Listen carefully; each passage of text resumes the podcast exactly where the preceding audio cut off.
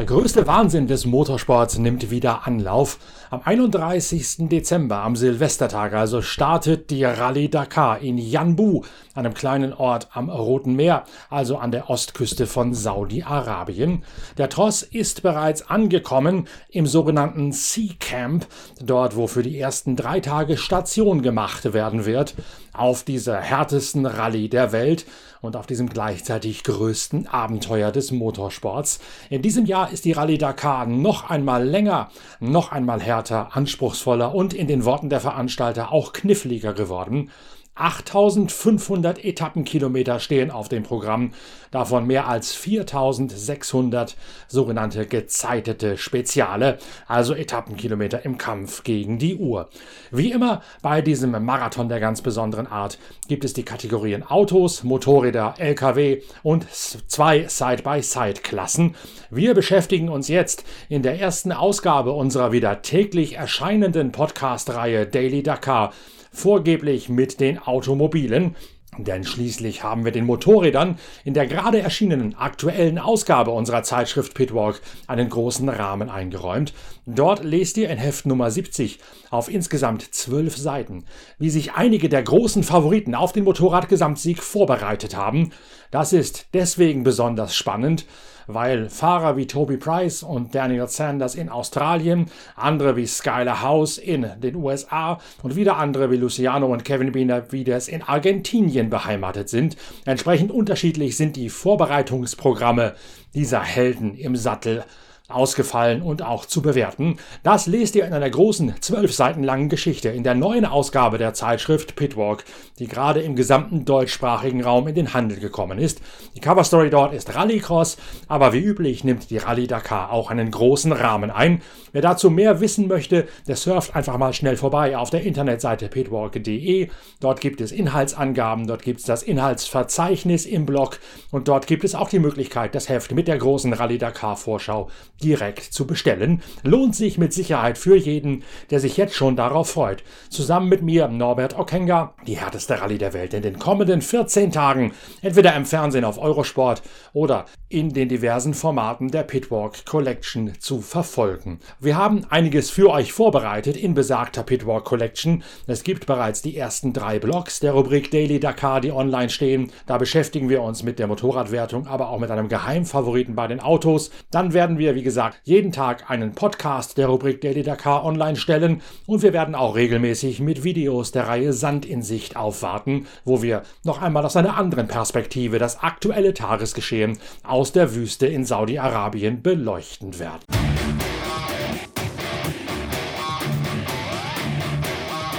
Jetzt aber zunächst einmal hinein in die Automobilwertung. Dort steht in diesem Jahr ein Dreikampf zu erwarten. Toyota geht mit den Hilux der sogenannten T1 Plus Kategorie, eingesetzt vom südafrikanischen Werksteam Hallspeed und von der belgischen Partnermannschaft Overdrive als amtierender Titelverteidiger in die Rallye.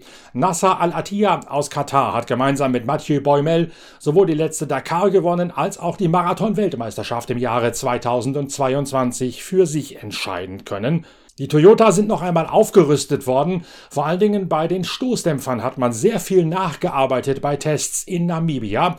Wer dazu ein bisschen mehr wissen möchte, dem sei das erste Video unserer Sand in Sicht-Reihe empfohlen, das demnächst online gehen wird, denn da haben wir den Toyota-Mannen bei Testfahrten in Walfischbucht in Namibia über die Schulter schauen dürfen. Und da gibt es ein bisschen mehr sowohl von Toyota, den Titelverteidigern, als auch von Century, den großen Favoritenschrecks und Publikumslieblingen, die ebenfalls aus Südafrika stammen und die ihre heckgetriebenen Buggies für dieses Jahr neu ausgerüstet haben. Auf Augenhöhe mit den Toyota von Hallspeed dürfte das ProDrive-Team kämpfen, wo Sebastian Loeb die Speerspitze ist. Gilles Chichery fährt ebenfalls einen der ProDrive Hunter. Er hat damit die Rallye in Marokko für sich entscheiden können. Und jener Gilles Chichery spricht, spielt auch eine tragende Rolle in der neuen Ausgabe der Zeitschrift Pitwalk, wo er viel über seinen neuen Lancia Delta für die Rallycross WM erzählt, aber auch für sein neues Rallye Dakar Projekt mit einem wasserstoffbetriebenen Auto.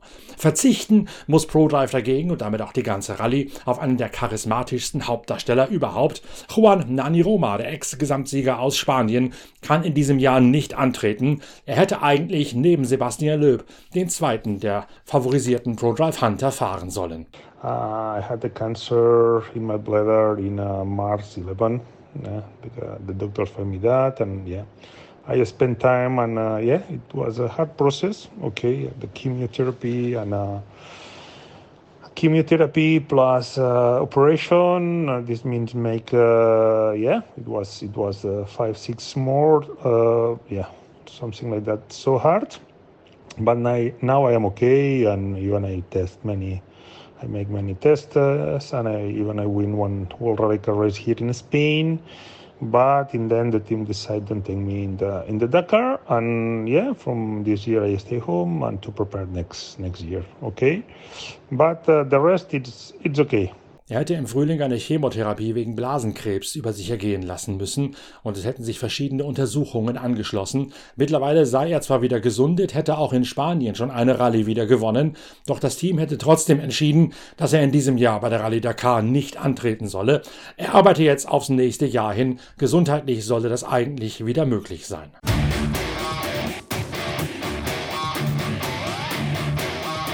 Dirk von Zitzewitz kommt als Beifahrer von Yazid Al-Raji, einem der Toyota-Fahrer, die zum erweiterten Sieganwärterkreis gehören in die Rallye. Zitzewitz aus Ostholstein sagt selbst, das sei für ihn einigermaßen unerwartet gekommen, denn eigentlich hätte er mit Al-Raji nur ein Rumpfprogramm absolvieren sollen. Dann allerdings kamen Komplikationen beim Genesungsprozess von Michael Orr, dem etatmäßigen Beifahrer von Yazid Al-Raji, dazwischen. Michael Orr hatte sich bei einem Rettungssprung bei der Bacha Polen aus dem bereits lichterloh brennenden Toyota Hilux einen Sprunggelenksbruch zugezogen und fällt seitdem aus. Die Ursache für dieses flammende Inferno war eine durchgescheuerte Benzinleitung, die verlegt worden und besser abgedichtet worden ist von der Hallspeed-Mannschaft, auf dass sich so etwas nicht wiederholen solle. Ja, wieder erwarten steht mal wieder eine Dakar für mich an. Ähm, das kam mir für mich alles ein bisschen überraschend da ich nur für zwei Rennen gebucht war als Ersatz für Michael Orr. Und dann hat sich herausgestellt, dass Michael mit seiner Verletzung mehr Probleme hat und dass sie länger braucht zur Heilung. Und dadurch bin ich dann im Herbst, Winter ähm, acht Rennen mit der Sieg gefahren. Und jetzt stehe ich auch hier an der, bei der Dakar am Start. Und darüber freue ich mich natürlich sehr. Ähm, aber die Dakar jetzt, die Dakar 2023, äh, wird eine besondere Herausforderung. Der Veranstalter hat schon im Vorfeld gesagt, dass sie sehr hart wird. Sie ist zwei Tage länger als sonst. Ähm, wir fahren viele Kilometer, viele Wertungsprüfungen. Alles Mögliche, was das Rennen für uns ein bisschen einfacher macht, haben sie gestrichen. Zum Beispiel die Neutralisationsphasen, da wo die T3, T4 Fahrzeuge und die Motorräder tanken da hatten wir auch 20 Minuten Pause, genauso wie die anderen, ähm, anderen Kategorien. Das haben sie gestrichen. Das heißt, die Etappen sind für uns länger geworden. Und gerade in der ersten Woche sind alle Etappen eigentlich bis auf eine über 400 Kilometer. Wir werden also in der ersten Woche, die acht Tage hat, viel Zeit im Auto verbringen, viel Zeit in Sonderprüfungen. Ähm, es wird ein, ein hartes Gelände sein. Die ersten Tage abwechslungsreicher als die zweite Woche, denke ich. Also gerade die ersten drei, vier Tage abwechslungsreich vom Gelände. Dann wird es hauptsächlich sandig. Wenn wir in Heil angekommen sind, da fahren wir zwei Runden. Da ist viel Sand zu erwarten. Dann nochmal ähm, am Tag vor Riyadh vielleicht nochmal ein paar Steine und Canyons, aber auch Schwerpunkt Sand und vor allem in der zweiten Woche dann von Riyadh bis nach Dammam ähm, ins Empty Quarter da ist Sand, Sand, Sand, Dünen, weicher Sand, noch mehr Sand und Sand auf dem Menü. Also dann ein bisschen einseitiger, aber keinesfalls langweilig oder einfach die erste Woche sehr abwechslungsreich und in allen Bereichen fordernd. Dirk von Zitzewitz, der Routinier bei der Rallye Dakar, erwartet in diesem Jahr eine ganz besondere Tour der Leiden von unglaublicher Härte und auch einer sehr hart umkämpften Automobilwertung. Ja, getestet haben wir noch nicht. Wir haben heute ähm, Abnahme gemacht, also Papierabnahme und technische Abnahme. Morgen Vormittag werden wir dann unseren Shakedown machen der ist für Yazid und mich nicht ganz so wichtig für so manch anderen, weil wir das letzte Mal vor knapp zwei Wochen im Rennwagen saßen und noch eine Rallye hier in, in Saudi gefahren sind. Den letzten Lauf der saudischen Meisterschaft, den wir gewinnen konnten und auch die saudische Meisterschaft konnten wir gewinnen. Also wir sind da eigentlich ganz gut in der Übung, ganz gut drin, insofern gute Vorbereitung fürs Rennen. Aber bei der Dakar, ähm, das wissen wir nun aus den vergangenen Jahren, ich bin zum 24. Mal jetzt dabei bei der Dakar, ähm, du kannst nichts planen, du darfst von nichts ausgehen. Du musst sie Tag bei Tag nehmen. Ähm, es kann immer viel passieren. Zum einen ist das Rennen schwierig und, und sehr, sehr fordernd. Zum anderen ist die Konkurrenz noch stärker geworden. Es sind sehr viele gute Autos, diese T1 Plus Autos, viele Toyotas, BRX und jetzt auch Mini am Start. Und dann natürlich die Favoriten, die Audis mit ihren Hybrids, ähm, die im letzten Jahr schon die schnellsten waren und durch, durch mechanische Probleme ausgebremst wurden. Also die Konkurrenz ist sehr stark. Es gilt, die Audis zu schlagen. Wir rechnen damit, dass sie vielleicht in den ersten zwei, drei Tagen den Ball ein bisschen flach halten werden und dann werden sie den Hammer, wie wir so, so schön sagen, droppen. Ähm, also es gilt, die Audis zu schlagen. Wer schafft, mit den Audis mitzuziehen oder, oder sogar vorbeizukommen, der, der wird auch das Rennen gewinnen. Ähm, das wird eine harte Nummer werden zwischen den Audis und dann ist Nasser natürlich wie immer Favorit. Ähm, letztjähriger, diesjähriger Dakar-Sieger und, und, wir kennen ihn alle, wissen, dass er komplett ist, also ein kompletter Fahrer, der, der alles kann, sehr taktisch sein kann und weiß alle Vorteile für sich zu nutzen. Sebastian Löb hat seine Hausaufgaben gemacht, ist immer stärker geworden, ähm, ist also einer der Top-Favoriten. Nicht umsonst war er Zweiter bei der letzten Dakar. Und ich denke, mit, mit Yazid ähm, haben wir einen, einen, weiteren Favoriten. Aber wie gesagt, erstmal muss man an Audi vorbei und an, und an Nasser und auch an Sebastian Löb. Und dann schauen wir mal. Und dann gibt es natürlich noch die ganzen Jungs, ähm, die alle hungrig sind und direkt hinter uns lauern. Ob das nun der Henk ist aus Südafrika und Genil oder auch die ganzen anderen Toyota T1 Plus Fahrzeuge. Ähm, da ist es mit einigen zu rechnen. Der Sala im BRX und auch Terranova darf man nicht unterschätzen. Ähm, dann auch die beiden neuen Minis ähm, T1 Plus sollen sehr gut gehen mit dem Sebastian Habner und ähm, Kuba Pogonski. Ähm, Kuba auch, hat auch sehr viel Erfahrung. Sebastian ist auch nicht schlecht. Also ein sehr starkes Feld. Ähm, immer gut für einige Überraschungen. Sich da zu behaupten, wird nicht leicht.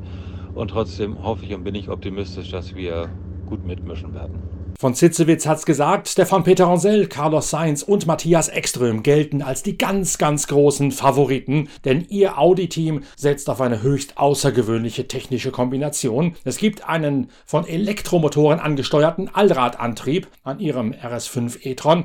Die Akkus für diesen Allradantrieb werden gespiesen von jenem Turbomotor mit 2 Litern Hubraum, der eigentlich im deutschen Tourenwagen Masters hätte zum Einsatz kommen sollen, wenn dort nicht die Klasse 1 beerdigt worden wäre wäre zugunsten der GT3-Kategorie. Damit waren diese Motoren quasi über und man hat für sie einen neuen Verwendungszweck gefunden. Sie füttern jetzt die Akkus, die dann ihre Leistung oder ihre Spannung abgeben, auf die Elektromotoren des allradgetriebenen Audi. Der ist damit unglaublich schwer zu schlagen, denn er vereint sämtliche Vorteile vom Elektroantrieb auf sich, sofortiges Ansprechverhalten des Motors ohne Gedenksekunde beim Turbolader oder zumindest beim Hochdrehen eines Verbrennungsmotors. Und vor allen Dingen ein sattes, saftiges Drehmoment, Gerade in der zweiten Woche, wo es dann durch den tiefen Sand im leeren Quartier hindurchgehen wird, dürfte das für die Audianer von einem nicht wegzudiskutierenden Vorteil sein. Viel wird nun darauf ankommen, wie die verschiedenen Klassen T1 Plus und die Klasse für alternative Antriebe, in denen der Audi startet, per Balance of Performance gleichgeschaltet und auf ein Niveau gebracht werden. Wer dazu mehr lesen möchte, dem sei ebenfalls der neue Blog auf der Internetseite pitwalk.de empfohlen. Dort gibt es bereits eine erste Vorschau darauf, wie wichtig die Balance of Performance in diesem Jahr werden wird bei der Rallye Dakar, um den innovativen Audi und die mit klassischer Verbrennungsmotortechnik ausgerüsteten Toyota und Century sowie ProDrive, die allesamt mit Turbomotoren unterwegs sind, auf ein Level zu bringen und zu halten.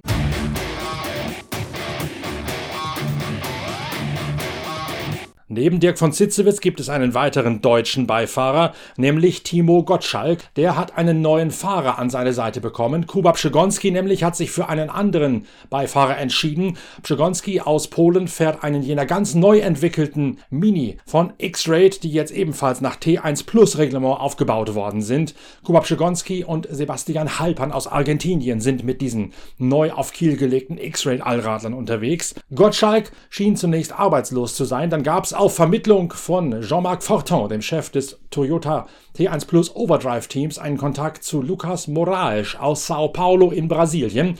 Der ehemalige Supercross-Fahrer Moraes freundete sich mit Gottschalk an. Gemeinsam fuhr man bereits die Baja Dubai, lag dort nach dem ersten Tag sogar in Führung, verlor die Führung am zweiten Tag wieder an Yazid Araji und Timo Gottschalk, die mit der Baja Dubai auch den Baja Weltcup gewonnen haben. Trotzdem allerdings gilt Lucas Moraes als eines der Top-Talente im Marathon-Rallye-Sport schlechthin. Der Paulista hat natürlich bei der ersten Rallye noch eine steile Lernkurve vor sich. Timo Gottschalk jedenfalls hat sich schon mal ausgiebig damit beschäftigt, wie die Rallye und der Prolog in diesem Jahr aus dem Programm stehen werden. So morgen als Auftakt der kurze Prolog, 13 Kilometer, ähm, den wir schon mit dem Fahrrad abfahren konnten. Ähm, eine WRC-Style würde ich mal sagen. Also eigentlich ein recht kniffliger, schöner Prolog. Ähm, heute letzter Test vor der Rallye, alles äh, prima gelaufen. Lukas ist happy, ich bin happy.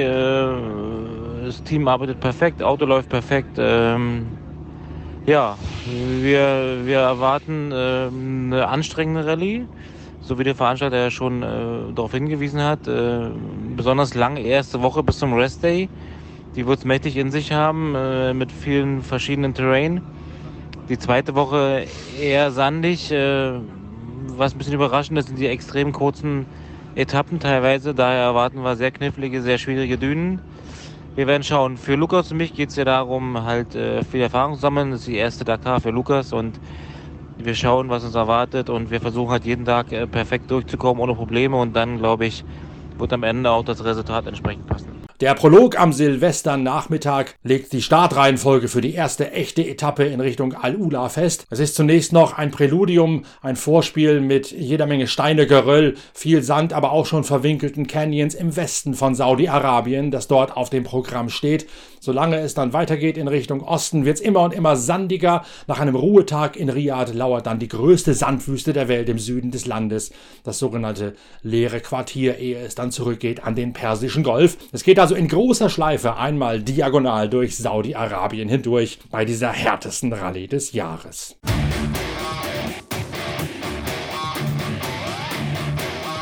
Auch ein deutscher Privatfahrer ist mit am Start, Daniel Schröder, nämlich aus Tedinghausen zwischen Bremen und Soltau an der A27 gelegen. Seine Vorbereitung deutlich besser als im vergangenen Jahr. Letztes Jahr waren wir ja quasi, oder bin ich ja quasi nur eingesprungen als äh, Aushilfe für meinen Vater, der sich ja verletzt hatte. Und ähm, dementsprechend war ich auch schlecht vorbereitet.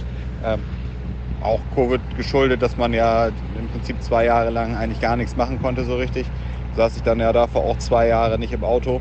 Und davor ja auch noch nicht so viel. Von daher war das ja ein bisschen so ein Sprung ins kalte Wasser. Ähm, und dieses Jahr sieht es eigentlich mit der Vorbereitung schon eine ganze Ecke besser aus, weil wir sind jetzt Anfang des Jahres gleich äh, angefangen in der südafrikanischen Meisterschaft mitzufahren. Da haben wir dann auch vier Rennen, an vier Rennen teilgenommen und eigentlich uns auch ganz gut geschlagen und haben, sind als Team auf jeden Fall noch mal ein bisschen mehr mehr zusammengewachsen da. Wir haben beide sicherlich das eine oder andere gelernt und an, an Speed dazu gewonnen. Hm. Wie viel das natürlich jetzt am Ende bringt äh, auf der Dakar, muss man, muss man dann sehen. Die südafrikanischen Rennen sind ja so ein bisschen mehr Sprintrennen. Ist ja nicht so eine, so eine richtige Marathon-Rallye. Ähm, ja, aber wie gesagt, äh, deutlich an Erfahrung dazu gewonnen. Äh, nach äh, Namibia oder so, um Dünen zu fahren, haben wir jetzt äh, haben es nicht geschafft weil ja, dafür einfach die Zeit gefehlt hatte. Und auch die Entscheidung, die Dakar zu fahren, ist, ist da ein bisschen, bisschen spät gekommen. Die neue Vorbereitung für Daniel Schröder bringt auch ein anderes Team mit neuer Struktur mit sich. Ja, sind dann dieses Jahr auch aufgrund dieser späten Entscheidung äh, mit einem anderen Team quasi unterwegs. Also wir haben jetzt unseren, unseren eigenen LKW hier aufgebaut. Wir sind ein bisschen kleiner, das Ganze, aber ja, eigentlich, eigentlich auf jeden Fall ganz gut. Wir mussten, weil wir uns so spät entschieden haben, konnten wir nicht mehr mit den, mit den gleichen Leuten los, wie wir es letztes Jahr gemacht haben. Ähm, dementsprechend von Mechanikern her ein ganz anderes Team. Aber ja, eigentlich auch richtig gute Leute und ich glaube, das, das wird schon gut. Also die, die machen das auch nicht zum ersten Mal, aber wir haben halt in der Konstellation noch nie was zusammen gemacht. Am Auto ist grundsätzlich nichts anders. Ähm, wir haben das komplett einmal überholt alle Komponenten geprüft, alles was an, an Verschleißteilen so da ist, ausgetauscht, Motor einmal komplett überholt Und ja, dementsprechend sind wir eigentlich ganz zuversichtlich, dass es läuft. Ansonsten, ähm, ja, grundsätzlich natürlich immer noch das gleiche Auto. Von daher, ein oder andere ähm, Nachteil hat man dann ja sicherlich gegenüber den T1 Plus, aber ähm, das kriegen wir schon hin. Ich glaube, dieses Jahr wird sowieso eine ganz, ganz spannende Rallye mit den ganzen Dünen und so, was da alles auf uns zukommt. Also ich freue mich da auf jeden Fall schon richtig drauf.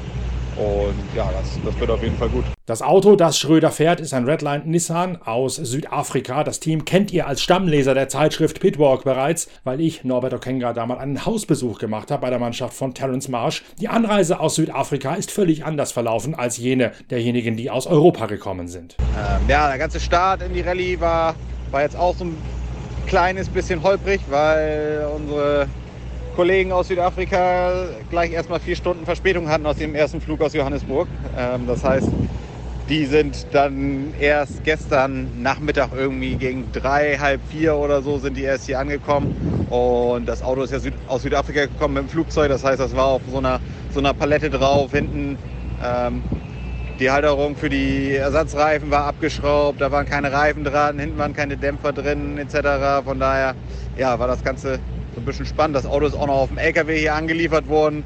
Und ähm, ja, das haben Lisa und ich dann im Prinzip alles selber erstmal so ein bisschen, bisschen in die Wege geleitet, hier alle Sachen hergebracht und so.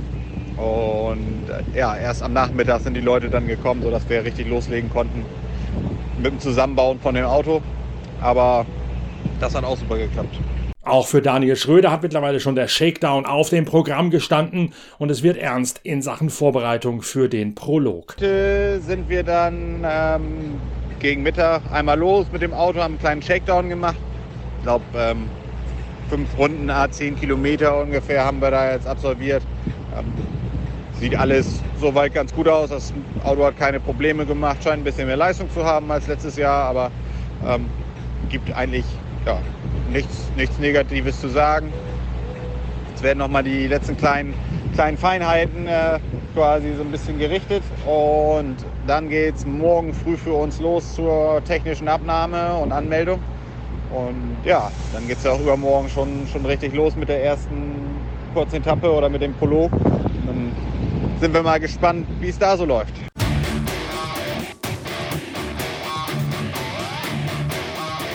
Deutlich mehr Spannung als die Autowertung, die so Audi-lastig zu sein scheint, verspricht die Motorradwertung in diesem Jahr. 20 Fahrer können jederzeit aufs Treppchen fahren, 10 davon sind realistische Sieganwärter. Und zumindest zu den Treppchenkandidaten gehört auch Sebastian Bühler. Gebürtig aus Ratingen ist er in Portugal aufgewachsen. Er hat sich nach mehreren Operationen von einem Sturz bei der Desert Challenge in Abu Dhabi im Frühling diesen Jahres erholt. Die genaue Leidensgeschichte von Basti Bühler lest ihr ebenfalls in einem Blog auf der Internetseite pitwalk.de. Bühler ist Bestandteil der Hero-Mannschaft, einer indischen Marke, deren Motorräder von Speedbrain in Rosenheim entwickelt und eingesetzt werden. Speedbrain Hero hat sich in den vergangenen drei Jahren immer näher an die Weltspitze von Honda und KTM rangerobbt, sodass Bühler und seine Teamkollegen, allen voran Ross Branch, mit zu den Treppchenanwärtern zählen dürften. Ja, heute, also wir hatten jetzt, gestern sind wir angekommen, wir hatten gestern einen sehr langen Tag, wir sind um wir sind schon um 5.30 Uhr aus Lissabon losgeflogen. Dann haben wir in Frank in Paris ähm, haben wir den Charterflight, für, also der dann hier nach Nanbu gekommen ist, erwischt. Das war dann nochmal sechseinhalb Stunden Flieger. Das heißt, wir sind dann, dann nach, nachher noch mit dem Bus hierher ins Bivouac. Das heißt, wir sind dann erst so gegen elf angekommen. Das war dann ein ziemlich langer Tag. Ja, heute Morgen sind wir dann die Motorräderprobe gefahren, also so wie man, so wie sie es nennen, den Shakedown. Das war ja alles gut, das Motorrad läuft super. Jetzt haben wir, morgen dürfen wir uns den Prolog noch angucken. Das darf man, das darf man jetzt zu Fuß abgehen. Und dann am 31. ich glaube recht früh morgens geht es dann los mit dem Prolog. Ja, ich fühle mich gut für diese dieser Carbon Fit für mich stark. Das Bein und das Handgelenk sind komplett erholt.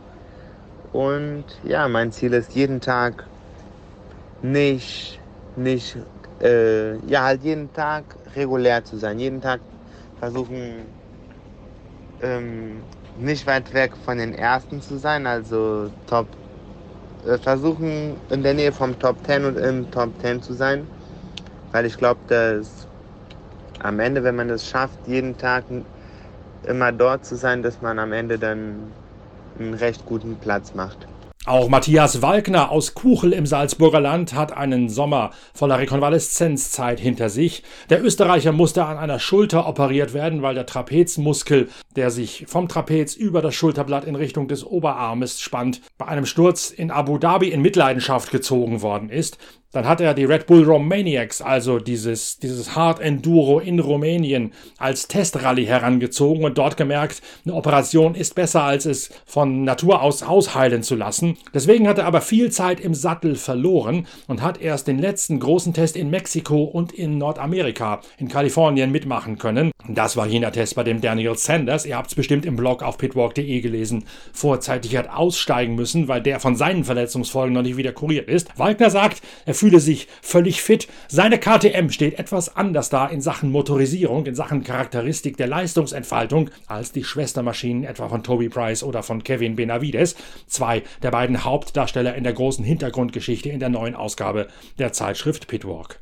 Heute war die technische Abnahme, alles ist ganz gut verlaufen. Ich komme jetzt gerade von der Prologbesichtigung zurück. Der Prolog ist 13 Kilometer lang. Es ist ein harte, festgefahrene, sandige Pisten. Er ist relativ schnell. Ähm, es werden sicher spannende 13 Kilometer. Ich glaube, die Zeitabstände werden nicht recht groß sein. Ich habe jetzt beim Motorrad-Setup nochmal alles ein bisschen weicher gestellt, ein bisschen tiefer, um den Schwerpunkt nach unten zu setzen, weil recht viel Schläge, recht viel Sprünge hat dieser Prolog nicht. Und da ist sicher vom Vorteil, wenn das Motorrad ein bisschen niedriger ist, weil man mehr Traktion hat und ein bisschen ein besseres Feedback vom Untergrund kriegt. Ich werde das dann für die ersten Etappen wieder zurückbauen, wieder ändern. Ähm, fühle mich gesund, fühle mich motiviert, freue mich jetzt schon, wenn es losgeht, werde jetzt die letzten Stunden, bevor der ganze Wahnsinn dann angeht, nur genießen, schaue, dass ich zu Kräften komme, fühle mich aber echt gut vorbereitet, fühle mich motiviert und ab morgen 12 Uhr, 1 um geht es dann bei uns los. Ähm, der Prolog ist jetzt nicht übertrieben wichtig, ähm, richtig tut es dann erst übermorgen. Wenn die erste Etappe ist, aber natürlich will jeder sagen, was er kann. Für, oder freut sich jeder, um zu zeigen, das, was er kann, ähm, für, das, für diesen einen Tag, für diesen Moment, dass das endlich losgeht haben wir die letzten elf Monate trainiert, aber ich fühle mich, wie gesagt, super gut vorbereitet. Haben beim Motorrad, beim Shakedown gestern auch noch ein bisschen was geändert, hinten ein bisschen ein anderes, ein weicheres Setup gemacht, was mir ein bisschen mehr Stabilität auf die schnellen, sandigen Pisten gibt. Aber wie das sich dann im Rennen verhält, werden wir sehen. Aber ich bin eigentlich guter Dinge. Ich freue mich, wenn es losgeht. Auch Matthias Walken hat mittlerweile Quartier bezogen in diesem Sea Camp in Yanbu, wo man die ersten drei Tage beheimatet ist. Die Mechaniker müssen dieses Jahr deutlich weniger von Biwak zu Biwak tingeln.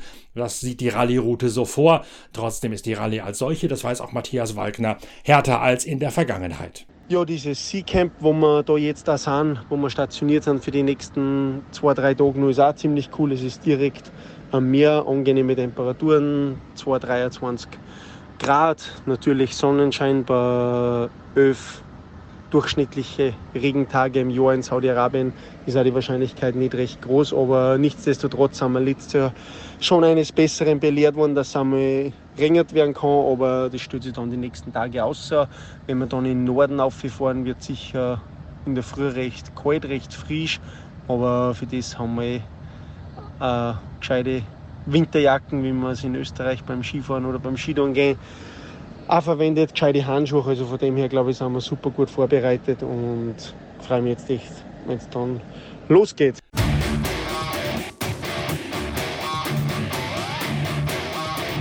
So viel vom ersten Podcast unserer Reihe Daily Dakar, dem Podcast eurer Lieblingszeitschrift Pitwalk. In der neuen Ausgabe Heft 70 gibt's die große Vorschau auf die Rallye aus der Motorradfahrersicht.